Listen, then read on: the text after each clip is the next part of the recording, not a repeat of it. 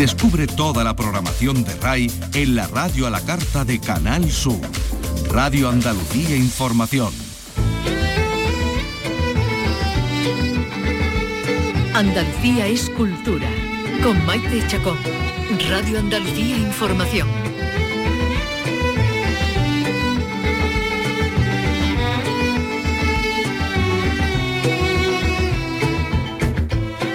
Buenas tardes. La poeta uruguaya Circe Maya ha ganado el vigésimo premio internacional Federico García Lorca.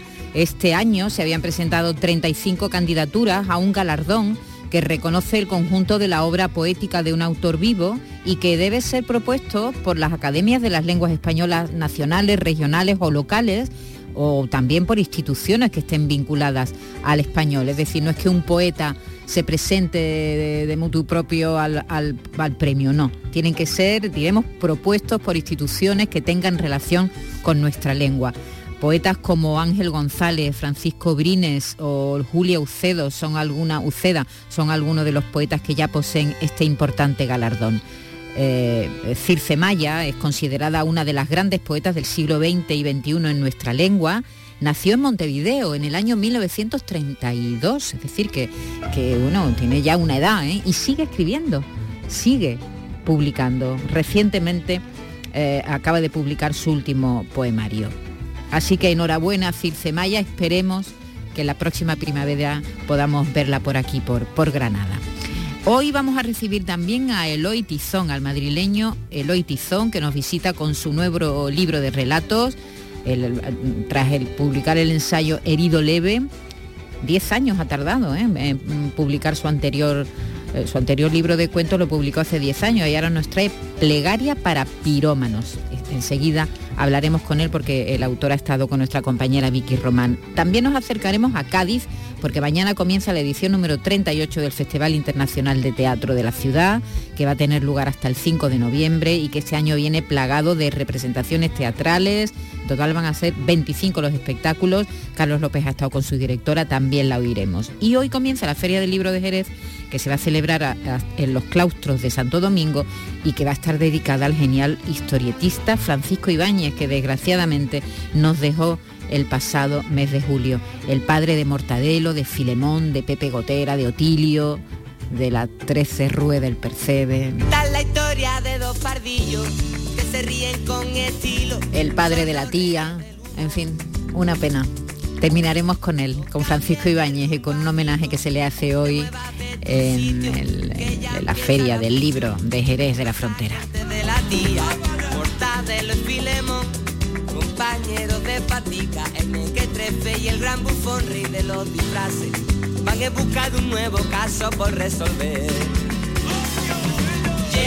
Los agentes más secretos, son valientes y discretos, ven a verlo y no te lo pierdas, lere, lere, Llegan con una nueva canción, Mortadelo y Filemón, su misión es salvar la tierra, lere, lere, ahí viene Mortadelo. Ole, cógelo ahí. ¡Jefe! ¡Jefe! No, ya está aquí el gafota, eh. No pesado, tío. Por aquí?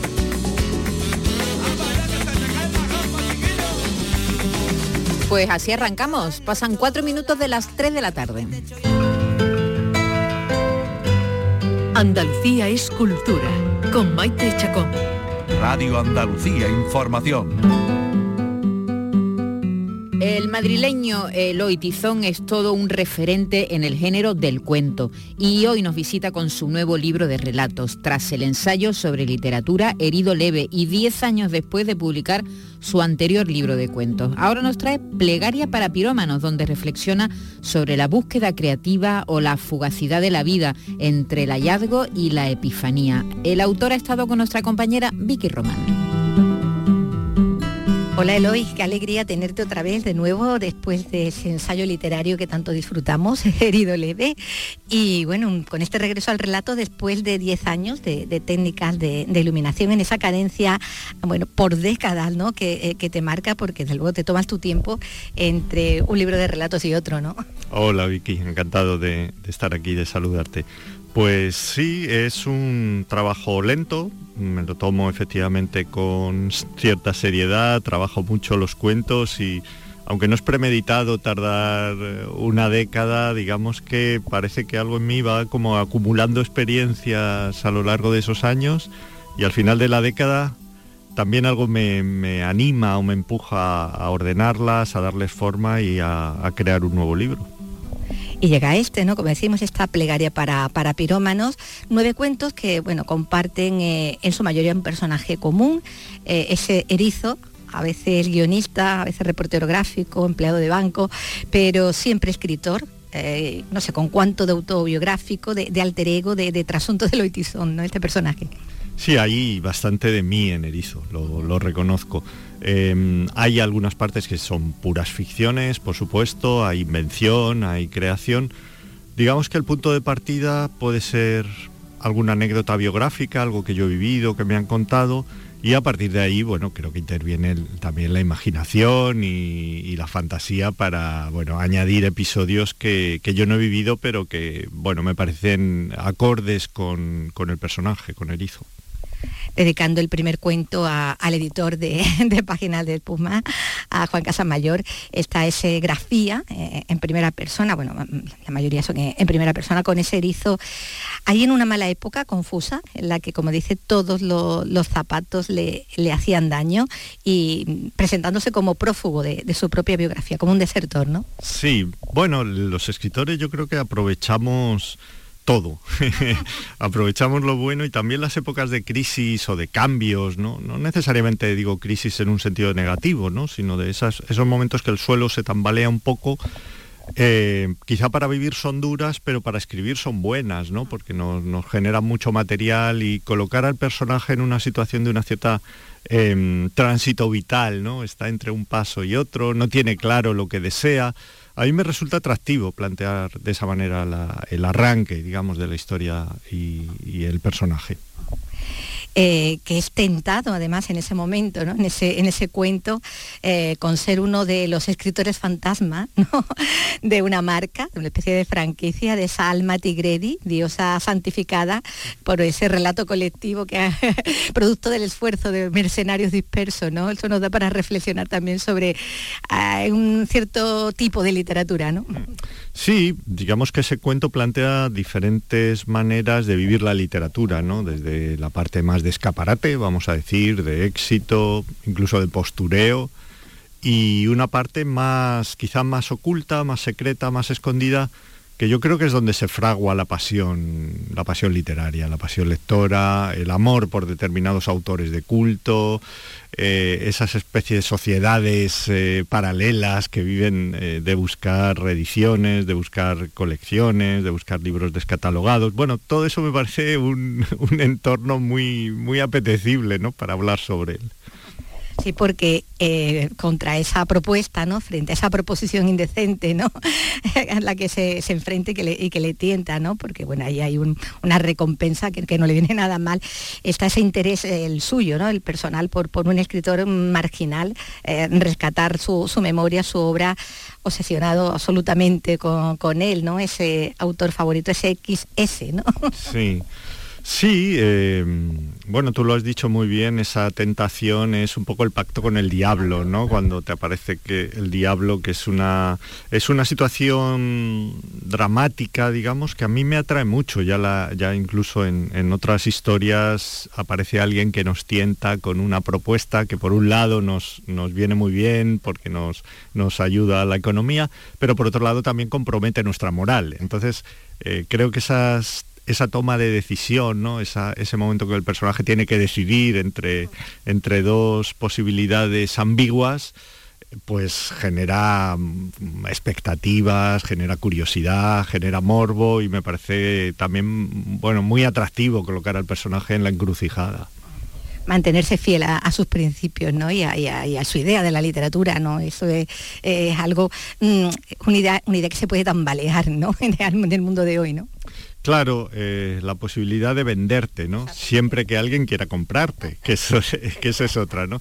Entonces, bueno, eh, la literatura es ese terreno donde hay pureza, por un lado, pero por otro lado también hay negocio, hay dinero, hay fama, y es una arena movediza en la que, bueno, tenemos que movernos tratando de mantener la integridad de nuestro proyecto él se mira en el espejo, ¿no? De ese autor favorito, siempre dice, de nuestros autores favoritos aprendemos, ¿no?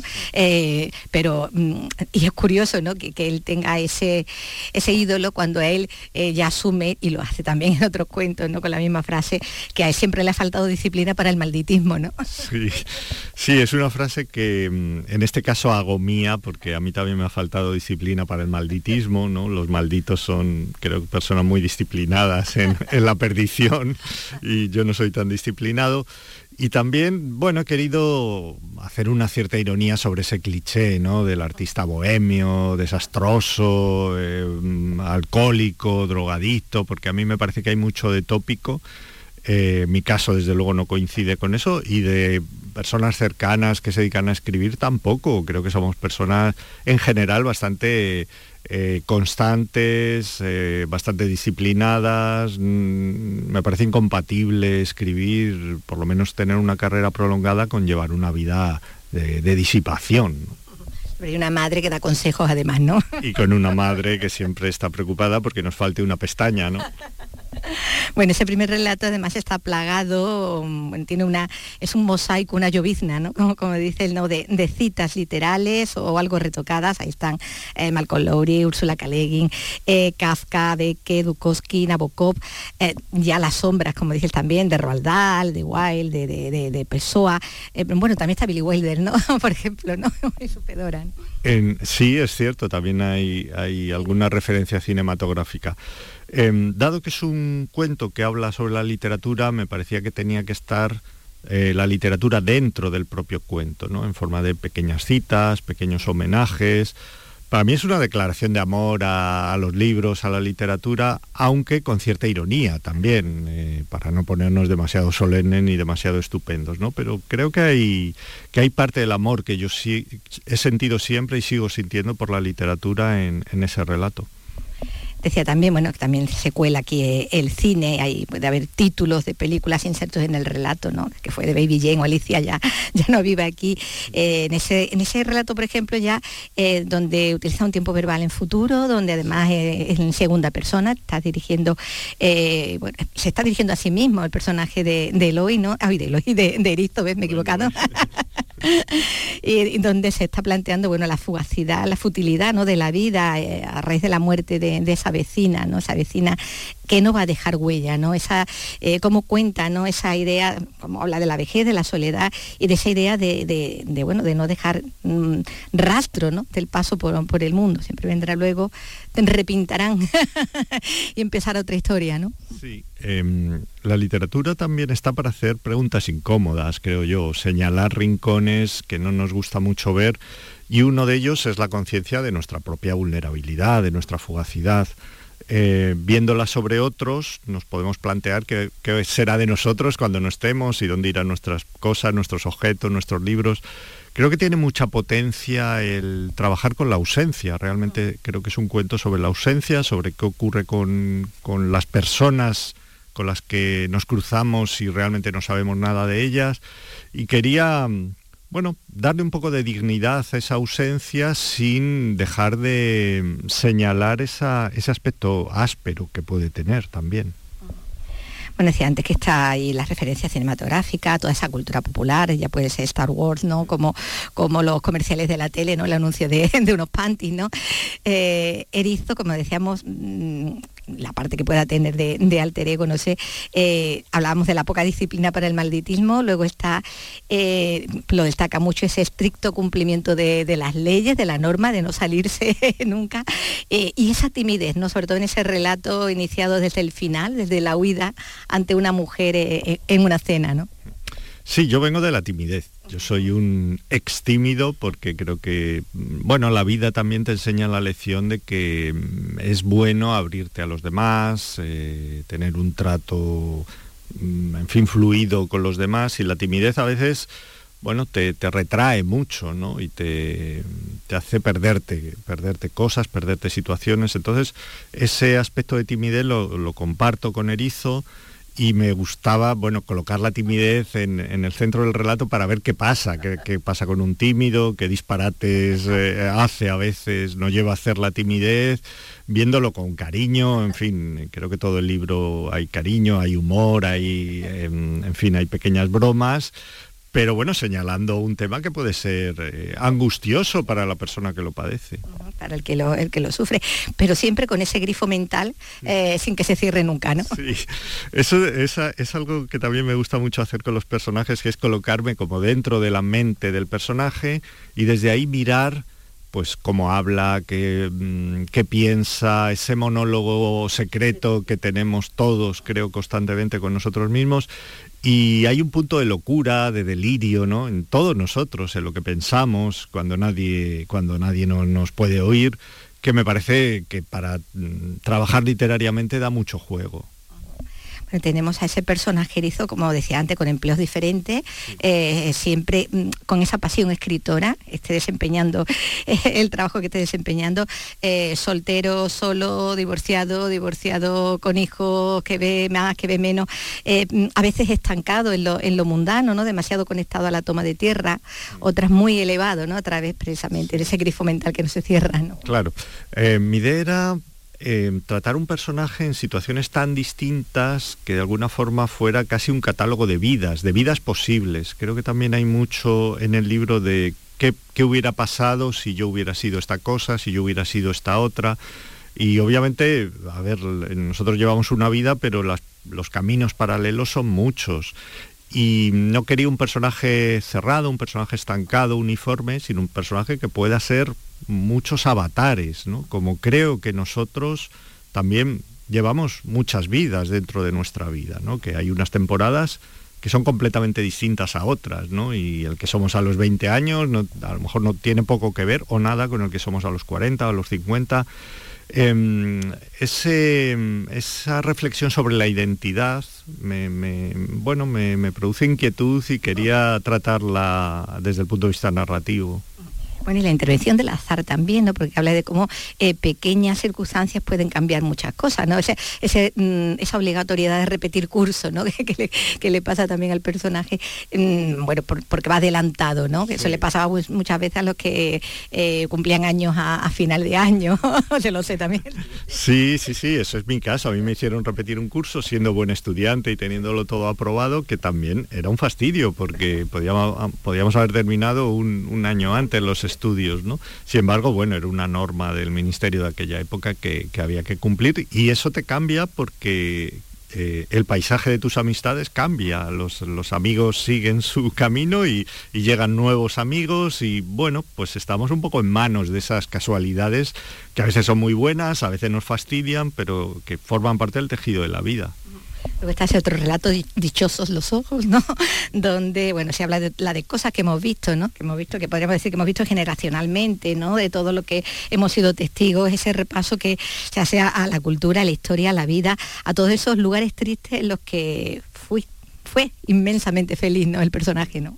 Sí, ese cuento, Dichosos los ojos, es una enumeración yo he intentado que gozosa de, algo digno de celebrarse, que es bueno la, maravilla que hay en el mundo, la belleza, la cantidad de imágenes que realmente nos regala, eh, nos regala nuestro paso por, la vida, haciendo un compendio de ellas y, y, manteniendo la sensación de que por mucho que hayamos visto, siempre quedarán cosas por ver, que en realidad casi ni hemos empezado aún a ver, ¿no? Eh, no con un sentido pesimista, sino todo lo contrario, un sentido vitalista de, que bueno, que hay que aprovechar la vida y todo lo que podamos extraer de ella, pues bienvenido sea.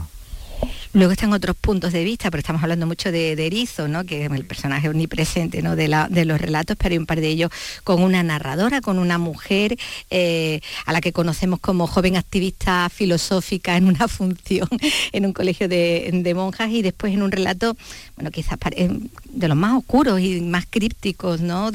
Con un aire casi casi distópico, donde además Erizo, el personaje Erizo, se supone que está muerto porque eh, el narrador debe morir, ¿no? Eh, me gustaba plantear la posibilidad o la duda sobre la autoridad del narrador, ¿no? ¿Quién es el dueño de la narración? Eh, al principio del libro parece que es Erizo el narrador, el que, el que domina los cuentos, los argumentos, pero hay un momento en que esa voz se interrumpe y, aparece una voz femenina que de alguna forma le disputa la, posesión del relato. Y eso me, me gusta, me gusta que en algunos momentos seamos el centro de, nuestra vida, ¿no? Eh, y, para otras personas realmente no somos los protagonistas, somos una figura secundaria o incluso más lejos aún. Ese mm, juego de perspectivas, digamos, eh, el personaje que está cerca de nosotros, luego está lejos, también creo que le da relieve a, la prosa y, bueno, establece un juego curioso aunque no estamos rodeados de figurantes, ¿no? no, no, en absoluto. Todo el mundo somos importantes. bueno, Plegaria para Piromanos mm, retrata perdedores, ¿no? A fin de cuentas, ¿no? Porque, como dice, a partir de cierto punto todo es caída, ¿no? A mí más que perdedores, fíjate que es una palabra... Sí, bueno, quizá demasiado negativa, ¿no? Sí, sí, pero tocados por mucha... Mm, sí. bueno, por mucho contratiempo, ¿no? Que no siempre se puede en lo que se quiere, ¿no? Yo más que con los perdedores me identifico con los perdidos, digamos, con, con personas que no acabamos de estar perfectamente instalados en, el lugar que, nos corresponde, que yo creo sinceramente que es un sentimiento general, o sea, yo lo tengo y estoy seguro de que lo comparto con muchas personas, ¿no?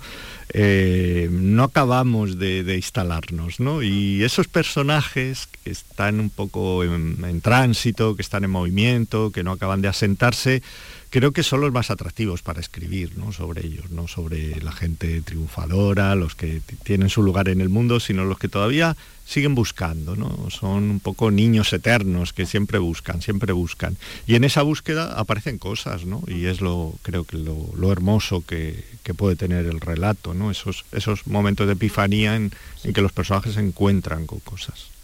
Sí, bueno, más que sí, lo que me dice, mm, más que personajes a los que no termina de estarle bien, no, termina de estar cómodo en sus zapatos, ¿no? y tiene que seguir ir probando, ¿no? sí, al principio se dice una época en la que estaba confuso y todos los zapatos me hacían daño, ¿no? Pues hay veces que la vida nos aprieta como los zapatos y nos hace rozaduras y esa rozadura pues es la también la herida de la literatura, ¿no? La herida leve de la literatura. La herida leve. y volvemos al ensayo, ¿no? bueno, como decíamos, bueno, es parte, ¿no? porque mucho más de lo que encontramos en este, en este libro de relatos, en estos nueve relatos eh, que componen Plegaria para Pirómanos, eh, que nos ha traído Eloy Tizón, que ha publicado ah, bueno, hace muy poquito con, páginas de, espuma. Pues muchísimas gracias, Eloy, por habernos atendido y por estar otra vez aquí con, nosotros. Ya hasta la siguiente. bueno, el próximo de relatos que no tarde tanto, que si no, igual lo mismo ya está, ya nos hemos jubilado. Siempre es un placer venir aquí charlar contigo, Vicky, así que lo haré encantado en todas las oportunidades que tengamos. Un abrazo. Un abrazo. Andalucía es cultura, con Maite Chacón. Radio Andalucía Información.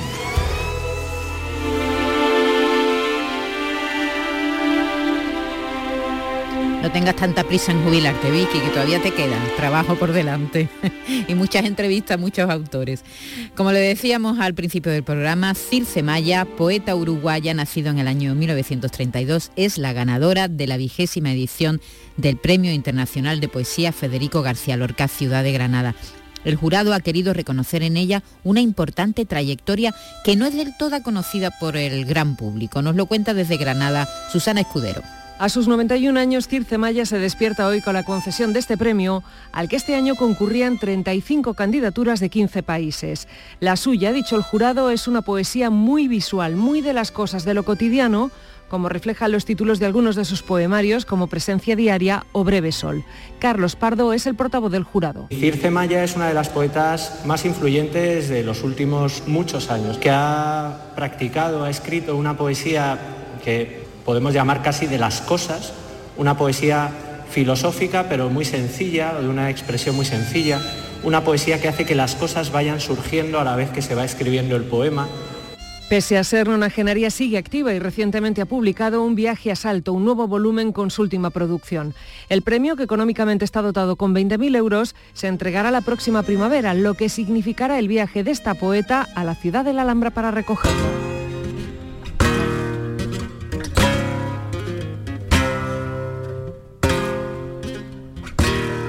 La Universidad de Córdoba oferta una nueva edición de su curso de flamenco. Son más de 25 años de investigación y divulgación. La programación de este año cuenta con la participación de Antonio Canales o Eva La Yerbabuena. Ana López. El plazo de inscripción está abierto hasta el 4 de noviembre. Como novedad este año, la programación académica de la Cátedra de Flamencología de la UCO incorpora un módulo de convivencia y conocimiento del mundo de las peñas. La pasada edición se matricularon casi 300 alumnos que no precisan requisitos, de los que la mitad fueron extranjeros, América Latina, pero también Japón o Rusia.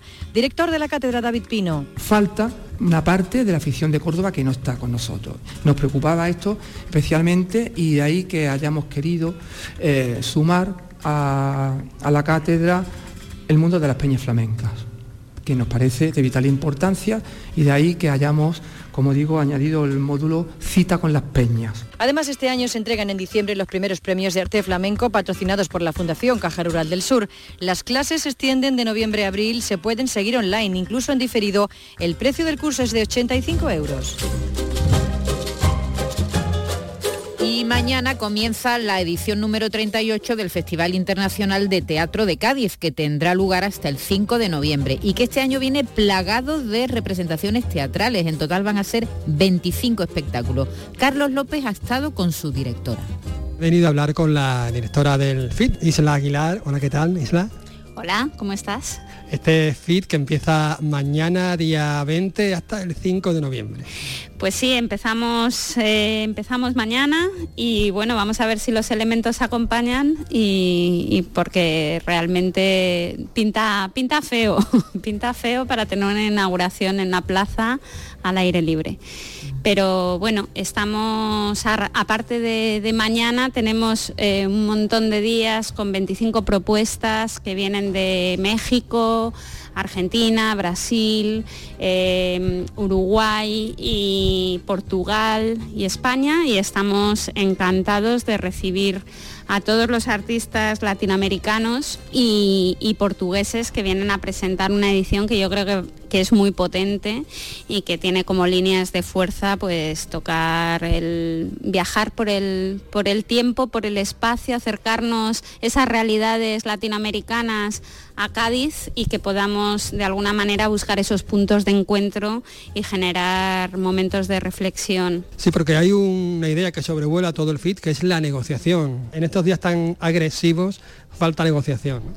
Sí, yo creo que eh, el hecho de generar espacios, yo creo que el teatro hoy más que nunca tiene tiene una, importancia y una relevancia y es el hecho de poder juntar a gente, a gente que además a través de proyectos como los que se presentan en esta edición del FIT eh, se abren una serie de temas que son temas que pueden ser mm, más, más comprometidos, más delicados, pero el hecho de, poner en común, de hacer puestas en común, de poder dialogar, de poner mm, encima de la mesa distintos puntos de vista y cómo negociar sobre esos distintos puntos de vista está claro que es fundamental.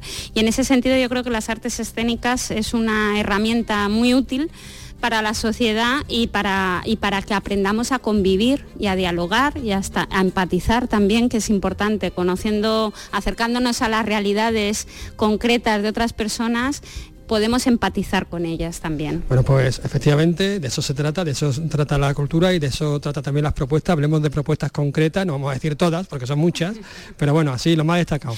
Bueno, pues yo creo que hay una, este año se ha hecho una apuesta, eh, como no podía ser de otra manera, teniendo en cuenta que se cumplen los 50 años del, golpe de Chile eh, contra Salvador Allende, hay una, una representación muy importante de compañías chilenas, de, además de distintas eh, generaciones, eh, gente más joven y gente un poco ya más, eh, más bregada, ¿no?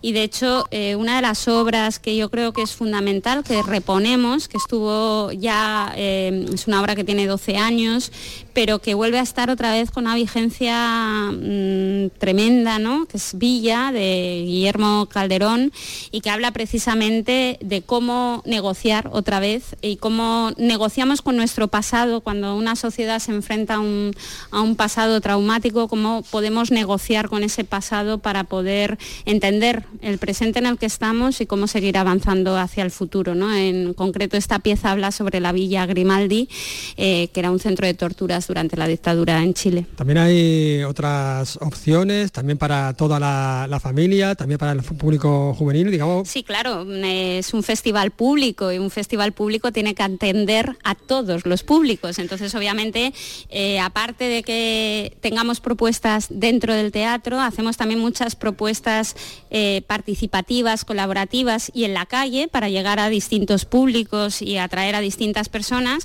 Y también tenemos, por supuesto, atención especial hacia los más jóvenes y invitarles a una serie de propuestas, a dos propuestas, eh, Clarice Lispector de la serie Antiprincesas, que, mm, que, es una serie de libros, de biografías de mujeres, de cuentos que viene de Argentina y es una, es una serie eh, que en esta ocasión la hace una compañía portuguesa y que habla eh, de una escritora que como mm, que este año nos parecía fundamental también recuperar su figura, que es Clarice Lispector, que nació en Ucrania y se fue a vivir siendo una niña a Brasil. Allí se convirtió en una escritora, una escritora extraordinaria. Entonces nos parece importante también presentar ese tipo de mujeres, otras biografías de mujeres que rompen los moldes y que en definitiva presentan otros ejemplos para las niñas que no tienen que ser siempre las princesas, para las niñas y para los niños. Y luego también tenemos eh, de Formiga Atómica, que es otra compañía portuguesa, Así está el mundo cuando nos levantamos. ¿no? Es una, una compañía que hace teatro de objetos y que tienen un dispositivo maravilloso en el que representan una especie de globo terráqueo, en el que vemos las consecuencias que tienen de nuestros hábitos cotidianos de, consumo, de cómo nos relacionamos con, con, el día a día y el impacto que tienen en otras partes del planeta, ¿no? para hacernos reflexionar desde un lugar muy poético y muy bonito y divertido también para los más pequeños eh, que abrirles los ojos ¿no? y que tengan esa toma de conciencia de que todos vivimos en un planeta que está casa, hay que cuidarla entre todos. Hablemos también de espacios, porque está el Gran Teatro Falla, evidentemente, la Central Lechera también. Sí, bueno, estamos en, los teatros, eh, em, los espacios escénicos eh, habituales, pero sí, efectivamente, Cádiz es una ciudad maravillosa y que tiene, permite jugar con ella mucho. Es un escenario en sí misma. ¿no? Entonces sí, tenemos, eh, por ejemplo, La velocidad de la luz, que es un proyecto de Marco Canale, el dramaturgo y director Marco Canale, que lleva trabajando con personas mayores de Cádiz eh, y recogiendo sus historias y trabajando con esas historias para generar una dramaturgia, una ficción pero con punto de partida real y se va a desarrollar, por un lado, en casas de los propios participantes del proyecto y por otro lado en La Caleta, que es como un lugar icónico de la ciudad. Luego también tenemos a María Moreno, que hace una pieza de danza maravillosa en el, en el, en el Mercado Central de Abastos que ya tiene una relación personal con ese mercado porque su abuela tenía allí un puesto y va a bailar ese espacio. Es una propuesta que le hicimos un poco de salirse un poco de, los escenarios convencionales y descubrir eh, otros espacios, bailar eh, en un verso libre en ese mercado de Cádiz y cómo, y cómo resuenan también esos ecos de otros mercados de Latinoamérica generando un espacio sonoro con, unos auriculares. Es un proyecto también que, hemos que estrenamos y que, que, hemos producido para, con ella y se ha prestado a, ese experimento. O también eh, tenemos un rodaje performático con un grupo de argentinos que se llama el grupo CRAP que llega a, Cádiz y que va a salir desde el Palillero, desde la Plaza del Palillero, atravesando toda la calle ancha hasta desembocar en la Plaza de San Antonio, mostrándonos un rodaje en el que a vista de todos vamos a ir viendo, eh, bueno, no quiero contarlo, yo creo que la gente tiene que venir a verlo. Claro, claro, bueno, vamos a destripar la historia, vamos a decir un poquito, un poquito nada más.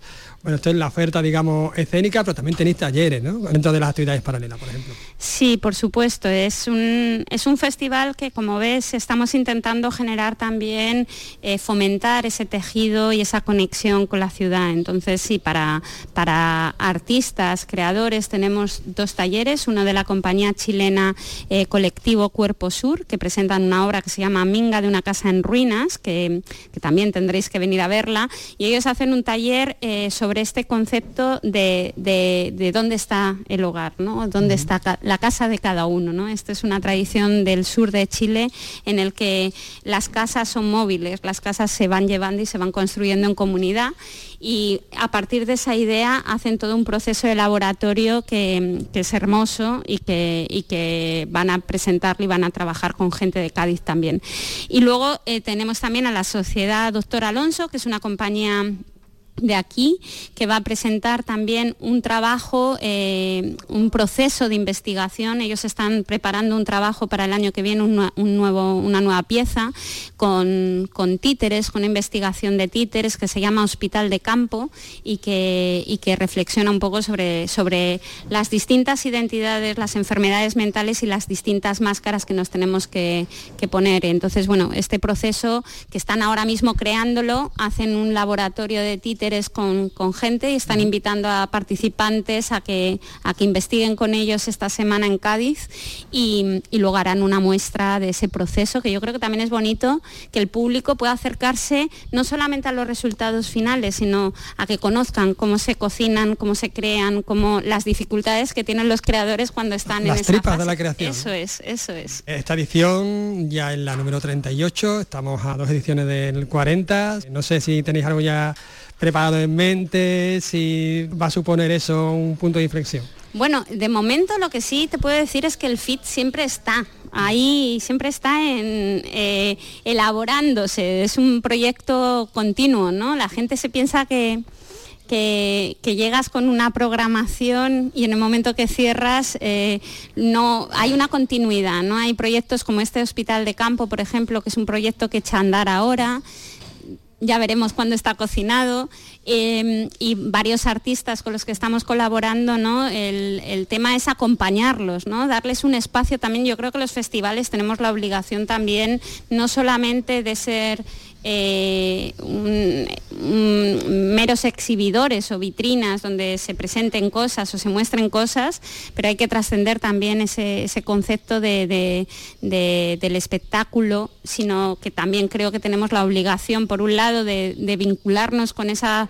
con esa ciudadanía, con la gente, con los territorios, con las problemáticas, pero también acompañar a los nuevos procesos creativos y a los creadores para que puedan investigar. Entonces, bueno, es una labor que es más compleja que el hecho de mostrar solamente un trabajo en un teatro, sino poder posibilitar que los proyectos pasen. Entonces yo creo que el festival también es un punto de encuentro para, muchos programadores, eh, muchos programadores que vienen de Latinoamérica y muchos programadores que vienen del resto de Europa y que se juntan en Cádiz. Entonces en esos encuentros pasan cosas, pasan cosas, ven trabajos, hablas con artistas, ves posibilidades, te cuentan ideas que están intentando eh, llevar adelante. Entonces, bueno, pues es una forma también de unir fuerzas, ¿no? En un momento en el que la cultura, pues, mm, bueno, la cultura y en general todo cuesta mucho sacarla adelante, yo creo que el, hecho de sumar fuerzas y, y trabajar de forma colaborativa es fundamental. Las coproducciones, por ejemplo, tienen un papel importante, supongo, ¿no? Sí, este año, de hecho, eh, como te estaba diciendo, aparte de la velocidad de la luz, eh, em, el, rodaje este que estamos haciendo en Cádiz, que obviamente es un rodaje que se, que se hace en la ciudad, con, la propia ciudad, eh, luego también está la obra de María, están, hay varias, varios trabajos, hay cinco trabajos que realmente se han creado en Cádiz, con gente de Cádiz y utilizando la ciudad como escenario. Entonces, bueno, son, son trabajos que vamos a ver. Yo creo que lo importante, obviamente, es el hecho de, que esto se posibilite, que estas cosas, estos, estos trabajos se hagan mezclando a la gente de la ciudad, mezclando, porque es una forma también de compartir, de contaminarse, de generar nuevas miradas y de enriquecernos todos, ¿no? Pero luego estoy convencida de que además mm, van a ser unos resultados maravillosos, obviamente. Evidentemente. y lo veremos en Cádiz, en esta maravillosa ciudad tan andaluza y tan, y tan iberoamericana también. Pues sí, estáis todos invitadísimos a que vengáis y, bueno, por supuesto, eh, tanto disfrutando de las obras en los teatros, del Falla, la Tía Norica o la Central Lechera, como en las calles, plazas y la propia ciudad, que es una maravilla. Que de hecho es un personaje más. En Radio Andalucía Información, Andalucía es cultura, con Maite Chacón. Eh, Carlos, hace unas horas hablábamos con la directora del FIT y acabamos de, saber que se han suspendido el espectáculo del viernes, ¿verdad? El que diremos, el que inauguraba el festival. Efectivamente, la pieza Multitud, que de la artista uruguaya Tamara Cubas, bueno, pues estaba programada para ofrecerse en la plaza de la catedral y mañana viernes y el sábado. Y bueno ha quedado cancelada por bueno pues por la lluvia y por el viento no circunstancias bueno que, van a impedir el, desarrollo de esta pieza en esa plaza pero que bueno que la central lechera claro, los teatros todos los espacios escénicos cerrados continúan ¿eh? claro no no es que se espere tanta lluvia mañana en Cádiz porque es verdad que el frente que está atravesando ahora mismo Andalucía va a pasar muy rápido y va a llegar a, la parte más oriental en pocas horas, pero es que hay mucho viento. Hace mucho, viento, Entonces estamos hablando de un espectáculo que es en la calle, en la, plaza de la catedral, y no se atreven. Sí. Así que ya saben, para las personas que estén en Cádiz y que, que, pensaban acercarse mañana hasta la preciosa plaza de la catedral para ver este espectáculo, multitud pues se ha suspendido, ¿vale? Así que ir a tomarse un café o, tomarse una, tapa, claro, siempre indoor, indoor, indoor, efectivamente. en vez de estar en una y después, y después pues al teatro. Claro. al teatro, que hay muchísimas actividades, son muchos días y como tú contabas y Isla contaba también, hay no solamente representaciones teatrales, sino un montón de actividades que rodean. Hay muchísimas actividades paralelas también, hay talleres para toda la familia de cero a dos mil años. Muy bien. Y nada, un festival de teatro tan veterano como esto, que en dos años cumple ya 40, años. ¿eh? ya, están preparando cositas. se vienen cositas. se vienen cositas. bueno, vamos a acercarnos ahora mismo al Museo Picasso, a, la exposición de, Picasso. Mira, el Centro Cultural Fundación Unicaja de Málaga inaugura nueva exposición. Se trata de Picasso, el Gabinete de las Palabras y las Cosas, que reúne más de 200 objetos y creaciones relacionadas con el artista para poner en valor su faceta poética. Nos lo cuenta Alicia Pérez. La exposición tras un año de trabajo, recoge las piezas y documentos que ratifican la presencia de Málaga, Andalucía y España en Picasso durante toda su vida. El Palacio Episcopal exhibe, entre otras, documentación sobre las dos grandes muestras que en estas mismas salas representaron el regreso de Picasso a Málaga, entre ellas un reportaje de Canal Sur.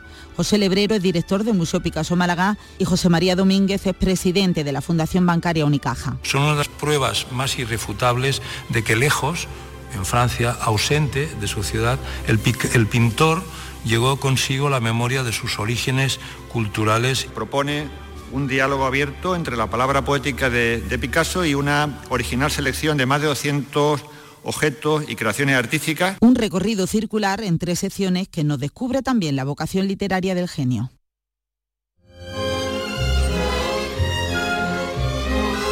Y Jerez dedica su feria del libro a Francisco Ibáñez, creador entre otros de Mortadelo y Filemón, que falleció el pasado mes de julio. La inauguración será esta tarde en los claustros de Santo Domingo. Varios colegios de Jerez van a recibir además una distinción por la labor realizada en el fomento de la cultura. Paco Méndez. Una treintena de librerías y empresas auxiliares participarán hasta el próximo domingo en la Feria del Libro de Jerez. Este año está dedicada a Francisco Ibáñez. Los personajes que él creó, Mortadelo y Filemón, se van a pasear por los claustros de Santo Domingo animando a pequeños y mayores para que compren y lo que es más importante, para que lean los libros que compran. Precisamente el Ayuntamiento de Jerez premiará a varios colegios de la ciudad por la gran labor que desarrollan fomentando el hábito de la lectura. Escuchamos al delegado de Cultura, Francisco Zurita. Hay dos CEIP, que es el Santa Isabel de Hungría y el Vega del Guadalete, y también tres colegios de enseñanza primaria, La Unión, el Federico Mayo y Ciudad de Jerez. Esos son los colegios que este año vamos a distinguir, que son los colegios que más se han destacado en este fomento de la lectura. Este año el Ayuntamiento de Jerez ha aumentado en 6.000 euros la partida para organizar esta feria del libro, en la que no faltarán firmas de autores, talleres y cuentacuentos hasta el próximo domingo, como decimos, en los claustros de Santo Domingo.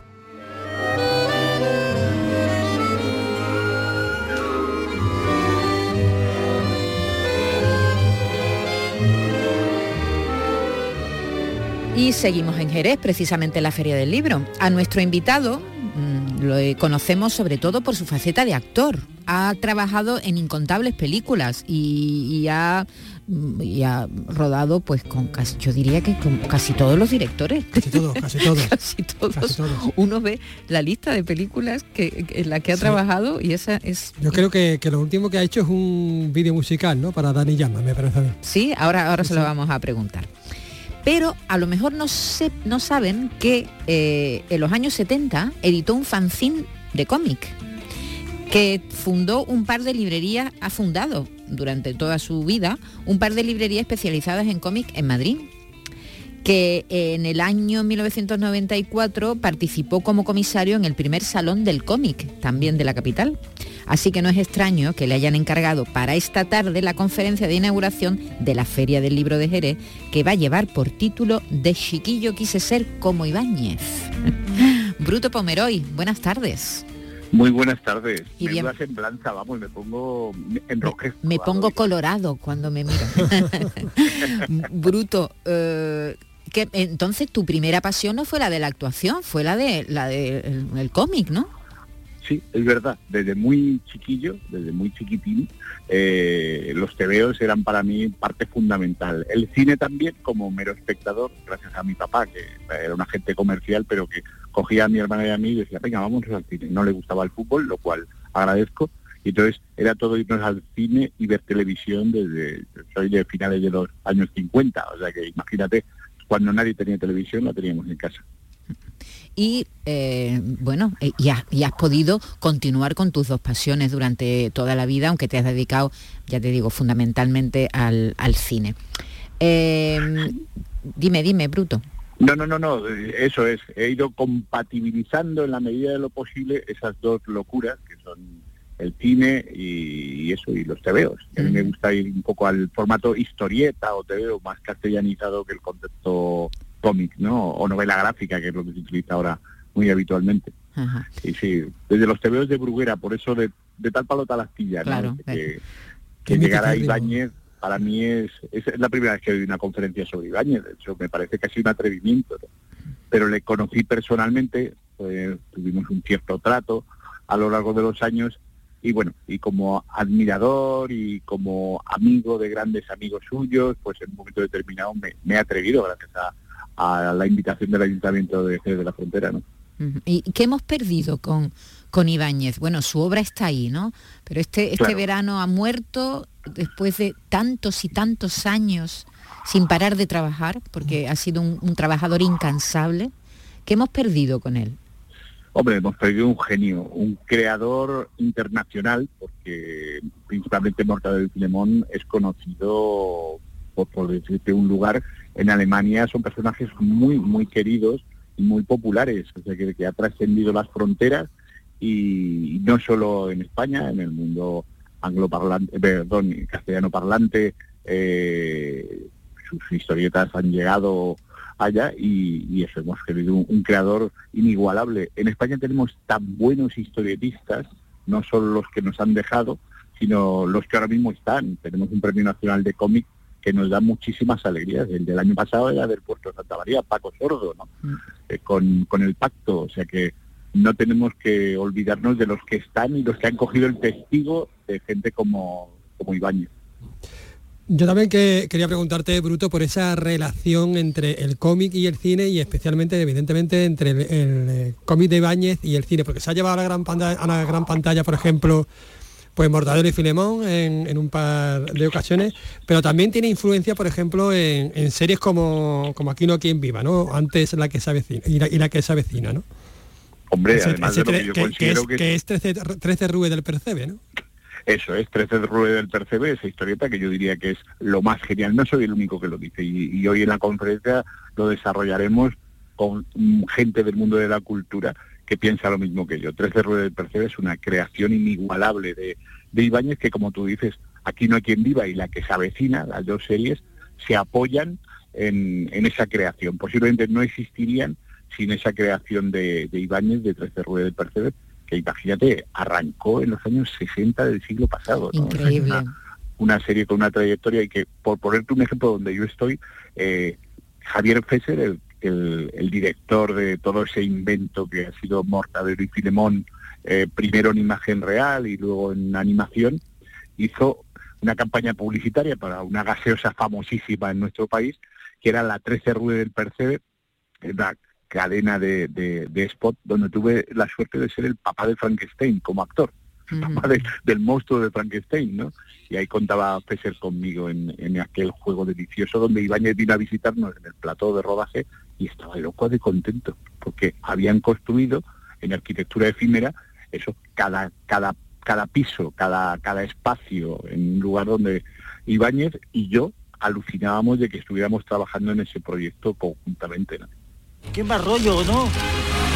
Su misión incluye desplazamientos, supervisión y embalaje preciso del instrumental, así como chequeo y control del nuevo emplazamiento. ¿Por qué es el super y nosotros agentes secretos? Es que si no, parecería que nos está encargando una mudanza de mierda. Ya está. Estoy disponible. No me extraña, hijo, con este caletón. siempre con ese sarcasmo tan, preciso, ¿no? Qué maravilla. No, me estaba acordando de, de, la, de la página entera, ¿no? De la página de Rueda Percebe. La de horas que podíamos pasar mirando la arañita. Con los detalles, es que tenía tanto, o sea, contaba tanto en una sola página. ¿Verdad? Esa, esa esquinita y esa arañita en la esquinita y esas huellas del ladrón y eso eso era es que nos podíamos pasar horas y, descubrías algo nuevo y la carcajada no y, luego que todos los personajes eh, eran buenos y malos. Sí sí sí todos, eran perdedores todos, eran perdedores. humanos entrañables y, complejos ¿no? y entrañables. Sí sí sí, una, maravilla. Bueno eh, bruto no vamos a poder estar qué pena no vamos a poder estar en la conferencia eh, pero nos tendrás que adelantar algo. ¿Qué vas a hacer esta tarde en la conferencia inaugural de la Feria del Libro de Jerez? Pues mira, voy a intentar hacer eh, una conferencia que no sea aburrida, espero conseguirlo. Llevo muchas imágenes, llevo algunas piecitas de vídeo hechas es profeso, te voy a contar un secreto. Filemón va a estar presente en el Filemón que encarna Pepe Villuela, va a estar presente en la conferencia, no se lo digas a nadie. Eh, va a estar con nosotros Luis Alberto de Cuenca, que es el gran, eh, fue director de la Biblioteca Nacional y secretario de Estado de Cultura. Y gran poeta. Y gran poeta, y que es, sigue siendo, y esta mañana estaba hablando con él por teléfono, sigue siendo un gran admirador, él conoció a, a Ibáñez, y de hecho contaré algún secreto que nos une a los tres a lo largo de... Bueno, y, letrista de Gurruchaga, no nos olvidemos, de la Orquesta Mondragón. Hola, mi amor, yo Hola, soy mi amor, yo soy tu lobo, de Luis Alberto de Cuenca.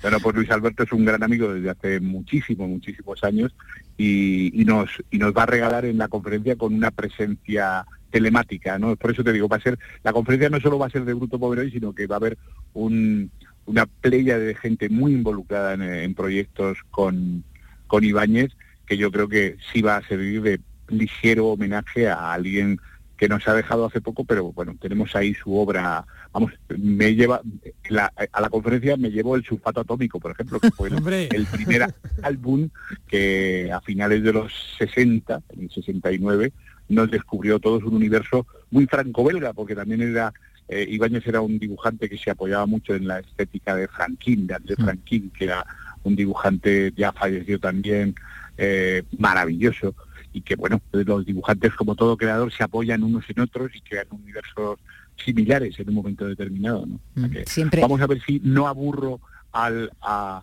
a los asistentes. Seguro, seguro que no. Siempre recuerdo, tengo la imagen en mi casa, parece que lo estoy viendo ahora mismo a mi hermano metido en su habitación, riéndose a carcajadas, ¿no? Con, con él, porque era, porque es verdad. Sí, sí, eso, lo, yo, era de yo, lo he vivido en, carne propia y después lo, he vivido a través de mis hijos. De tus hijos, claro. Y, se reían ellos solos. Y, después te lo cuentan, pero papi, mira, ves qué tal. Dime, dime, Una anécdota. Mi, suegro, que falleció muy recientemente, ya con ochenta y tantos años, era un forofo de Mortadelo y Filemón. Entonces, mi suegro era un intelectual, profesor de matemáticas, que era un hombre son muy muy serio aparentemente. A él le, le dabas un, un álbum de Mortadelo y Filemón, que además no leía otro tipo de cómic, solo Mortadelo y Filemón, y, y eso, le oías en, en su silloncito partiéndose y llorando de la risa. Le hacía una, le hacía una gracia inusitada los, los, los comportamientos de Mortadelo, de Filemón, de, del profesor Bacterio, etcétera, etcétera, ¿no? O sea que fíjate si es transversal la obra de, Sí, de sí, es Ibáñez. verdad. Para generación, no, no solamente generacional también, ¿no? Para muchas generaciones y también, bueno, edades, eh, bueno, para todo el mundo. Eh, tú que tuviste la suerte de conocerlo, Bruto, eh, ¿cómo era él personalmente? Porque era, era una persona muy especial él, ¿verdad? Sí, era muy discreto, sabes que era, él, él era papá de, de dos, de dos hijas. Eh, curiosamente, y eso lo contaré también en la, lo desarrollaré un poco, pero eh, una hija suya muere unos, unos meses antes que él, de, de una penosa enfermedad, ¿no? Entonces quiere que yo creo que en buena medida ya él, entre la edad que tenía y la pérdida de una hija suya, que eso es algo imperdonable absolutamente, pues truncó un poco su, lo que esperábamos que, que fuera una dilatada vida, más de la que ella tuvo, ¿no? Y, y bueno, era un hombre eso, muy, muy, muy casero, muy, muy de meterse en su trabajo, de estar creando inicialmente en los estudios Bruguera, pero luego creaba en su estudio personal, en su casa y hasta los últimos momentos, ¿no? Y, y era discreto, muy discreto, muy tímido. Hay muy pocas entrevistas con, con él, porque no, no le gustaba, digamos, eh, hablaba, yo recuerdo haber estado cenando, comiendo con él en, en, Madrid, en la época de la Feria del Libro de Madrid, donde la propia editorial, Ediciones B, decía, Bruto, vosotros que sois muy amigos, te encargas tú de, de Ibáñez en la, en la Feria del Libro y tal, y cual, y irnos por ahí. Pero el hombre era muy, muy discreto. Fíjate, eh, si os acordáis del creador de Anacleto, eh, Manolo Vázquez, era todo lo contrario. Manolo Vázquez es el, el sinvergüenza que vive en la planta de arriba del todo, en el ático, el 13 de de Percebe. Sabéis que hay una película protagonizada por Santiago Sí, Segura sí, sí. Que, que es de Vázquez y de Vázquez se cuenta todo, pero todo lo malo. era, sí, sí. era el caradura El, por el tramposo, ¿no? Todo el mundo. Eso es. el- el que- Pues ellos, con los ellos con fueron los amigos. acreedores en la puerta siempre. Sí, sí, pero es que en la vida real una cosa por el estilo. ¿eh? O sea, iba, eh, eh, Vázquez era tremendo. Eh, yo creo que la película se queda corto. Yo le traté también personalmente y era todo un personaje. Sin embargo ellos dos eran amigos, eran complementarios. Y de hecho hay aportaciones hasta gráficas en las historietas de Ibáñez muchas veces, pues ellos, sobre todo en las primeras etapas, era como, déjame esa página, se dibujaba todo en, en papel, ¿no? No se dibujaba en pantalla. Entonces déjame un momento que te acabo este personaje. Y descubres, como quien está estudiando a Rubén, descubres que una viñeta muy posiblemente, aunque no esté firmada, es de es de Vázquez en una en una historieta Qué- de, qué bueno. de Mortadelo o del botón de Sí, sí, sacarino, de no sé qué, ¿no? O sea que bueno, Pues te- ahí- Bruto, que, que tú vives en Andalucía, ¿no? Ahora. Yo vivo en Puerto Real, en Puerto Real, Cádiz. Desde hace ya tiene- algunos tiene- años. Tiene un programa de cine llevo, en, sí. en Radio Puerto. Sí. Sigues Claro, con tu programa yo- de cine, ¿no? Sí, sí, no solo cine No solo en cine. Radio Puerto, No lo podéis cine. escuchar todos los viernes por la tarde o, o buscar el podcast Mm. y ahí tengo una, una hora entera de, de cine, sobre todo de cine andaluz, de cine local, Sí. porque como te digo, yo los últimos proyectos, imagínate, Scorsese no me la voy a perder, la que se estrena ahora, Mm. o las últimas películas de animación de Spider-Man me interesan bastante gráficamente, pero esas ya tienen su campaña publicitaria hecha. Lo que necesitamos es apoyar películas andaluzas principalmente, eh, que no tienen un duro para publicidad. Ahí es donde hecho la carne del asador en, en mi programa, ¿no? Muy bien, Que- pues en eso estamos nosotros también, Bruto. Bruto, hecho, Bruto. Pomeroy, actor, esta tarde va a hacer esta conferencia inaugural dedicada al gran Ibáñez. Te mandamos un abrazo y te deseamos mucha suerte. Claro que sí, que va a estar. Gracias, un abrazo. Hasta otra, un abrazo. Con las hermanas en una cama grande. Bueno, que nos vamos, Carlos López, venga, pero pues mañana vamos. aquí a la misma hora, ¿vale? claro, mañana que, más. que lo paséis bien. Hasta mañana. Adiós. En un edificio con ventanas sin cristales. Carpanta y yo vivimos base de latas de calamares. En el 13 Rue del Percebe. Vivo en la ausencia del deseo canalla. en la indigencia del garfio y la pata de palo. Y si la vida es un sueño, como dijo algún navegante atribulado, prefiero el trapecio para verlas venir.